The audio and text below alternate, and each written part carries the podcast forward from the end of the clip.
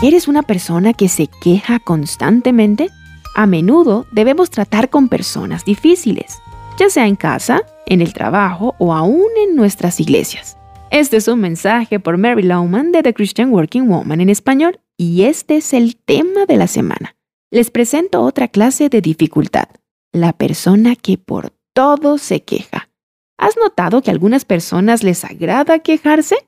Así resuelven sus problemas, siguen contándolos una y otra vez, y tan pronto superan el problema actual parecen tener otro ya listo para exponer.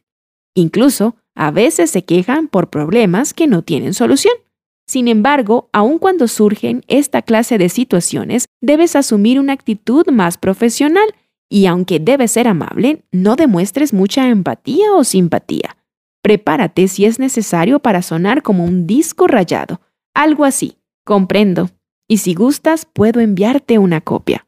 Sí, comprendo tu frustración, pero como ya dije, con mucho gusto actualizaremos nuestro archivo.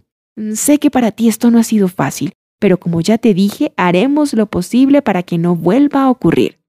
Quizás sí, no paren de hablar y tengas que interrumpirlos. También puede ser necesario devolver la pelota a su terreno, diciendo algo como, no estoy segura de lo que quieres que yo haga. ¿Cómo puedo ayudarte con esto? O me encantaría poderte ayudar. ¿Qué necesitas? Así los obligas a dar una solución o admitir que no hay cómo resolverlo.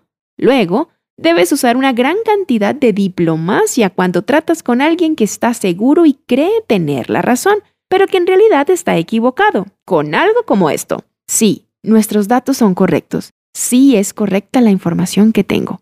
No estoy segura, pero parece... Creo que te tengo una buena noticia. Si no me equivoco, el problema ya está resuelto. Podré estar equivocada. Si lo estoy, no es la primera vez. Sin embargo, creo... Comprendo porque parece ser así, pero... Ten presente que si no hay ganancia en probar que estás en lo correcto, suéltalo. Y si la otra persona está equivocada, déjala. Puedes perder la batalla, pero busca ganar la guerra. En estas situaciones evita el señalamiento, pues eso gasta tu energía, tiempo y también causa problemas. Espero que esto te sea de ayuda. Acompáñame mañana a completar este tema de cómo manejar personas difíciles. Encontrarás copias de este devocional en la página web de christianworkingwoman.org y en español por su presencia radio.com, SoundCloud, Spotify y YouTube. Gracias por escucharnos. Les habló Cindy Villabón.